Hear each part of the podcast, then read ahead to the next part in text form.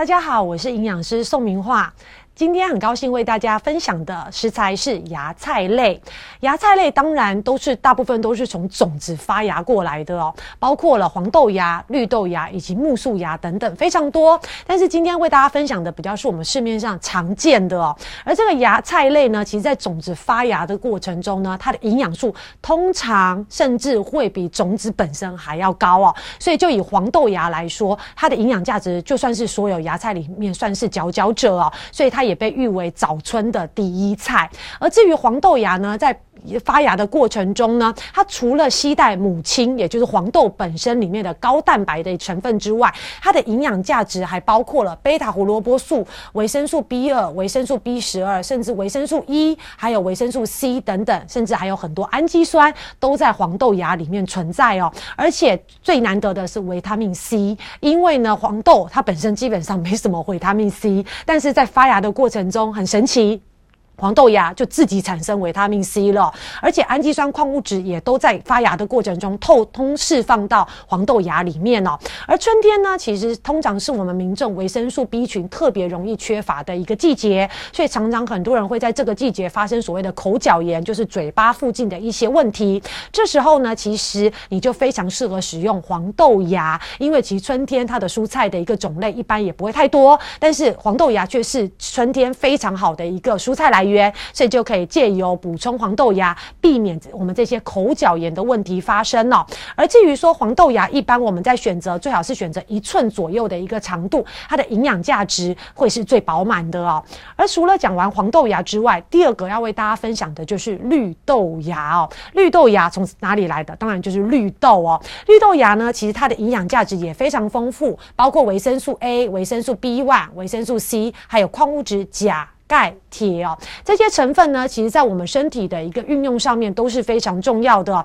绿常常很多人会用绿豆芽来治疗维生素 A 缺乏的一些夜盲症，或者是维生素 B 二缺乏所产生的一个嘴巴的一些问题，包括舌疮或者是口炎等等哦。而随着发芽的过程中，绿豆芽跟黄豆芽一样，它也会产生绿豆种子本身没有的维他命 C 哦。所以其实这些芽菜类都是维他命 C 非常好的一个。营养来源哦，而至于小叮咛一下，其实绿豆芽它本身的纤维是比较粗的，所以家里面的小朋友跟老人家在使用绿豆芽的时候，记得量还是不能过量哦。而除了在介绍绿豆芽的一些基本的一些营养价值跟对我们身体的好处之外，其实营养师要在这边为大家分享。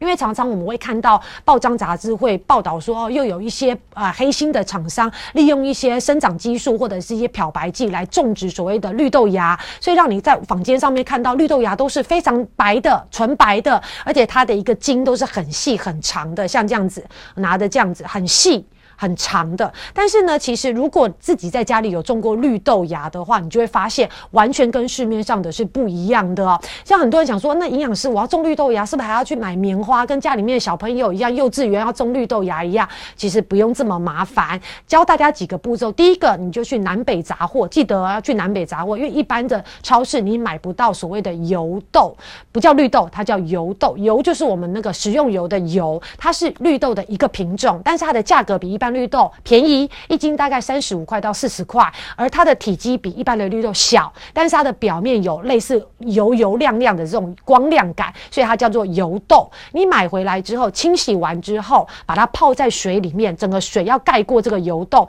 二十四小时你不用去管它。隔天呢，把水倒掉，接下来的五到七天，每天早晚各浸泡十分钟的水，其他浸泡完十分钟水之后，就把水沥掉，然后盖盖子放在那。放在阴凉处，不要管它。五到七天之后，它就会慢慢变成绿豆芽了。你不用说还要。准备很很多什么棉花或者是很多的场地不需要，你就把它放在家里的大盆子，然后记得早晚各帮它浸泡十分钟的水，这个水生水也可以，或者是有些人想用手水都没有问题哦。而冬天呢，夏天是五到七分钟，冬天我们就浸泡十分钟，这样子就会有新鲜的绿豆芽，直接我们就可以吃了。而至于这个绿豆芽，因为自己种的，完全没有加任何的药剂，甚至你生吃都是没有问题的哦。而且只要你自己在家里种过。绿豆芽，你就不敢在外面买，因为种出来是又粗又短，营养价值全部都在那个根里面。但是外面买的是又细又长，基本上都营养价值都是在这个药剂的一个浸泡的过程中都容易被破坏掉。所以其实营养师分享一下家里我们怎么这样简单自种绿豆芽哦。而第三个为大家分享的是木素芽，很多人常常早上比如说打一些精力汤，都很常会使用木素芽。其实木素芽是一个非常好高纤维低热量的一个食物哦。每一百公克的木素芽，它含有两公克的膳食纤维，而且它的微量元素包括维生素 A、维生素 C、B 群，还有铁质含量都非常丰富，所以它是一个高纤低热量的一个很好选择的一个蔬菜种类。但是呢，木素芽呢，一般我们在临床动物实验发现，它对于我们预防动脉粥状硬化，还有降低血液里面坏的胆固醇以及总胆固醇有一定的一个帮助哦。所以，针对如果家里面有这些三高，或者是有曾经中风过的一些民众，都非常适合使用木树芽来做一个饮食的搭配哦。但是，还是要特别提提提到一点，任何好的食物都是一体两面的，它也会有一些小小的一个元素，可能对身体会有一些影响哦。以木树芽来讲，其实有发现它有一个成分叫做刀豆胺。氨基酸，刀就是刀子的刀，豆就是豆制品的豆哦。刀豆氨基酸，它是属于一种有毒的碱性氨基酸。在一九八二年有研究发现哦，它在呃给老鼠吃大量的这个木树芽以及木树芽的种子之后，发现它全身会出现类似红斑性狼疮的一个血液的一个血清的一个反应哦。而且呢，在一九八五年，科学家进一步研究发现，哎，这些。猴子会出现类似红斑性狼疮的一个症状，可能跟木树芽里面的刀豆氨基酸是脱离不了关系的。所以，如果你自己本身免疫系系统不是这么健全，或者是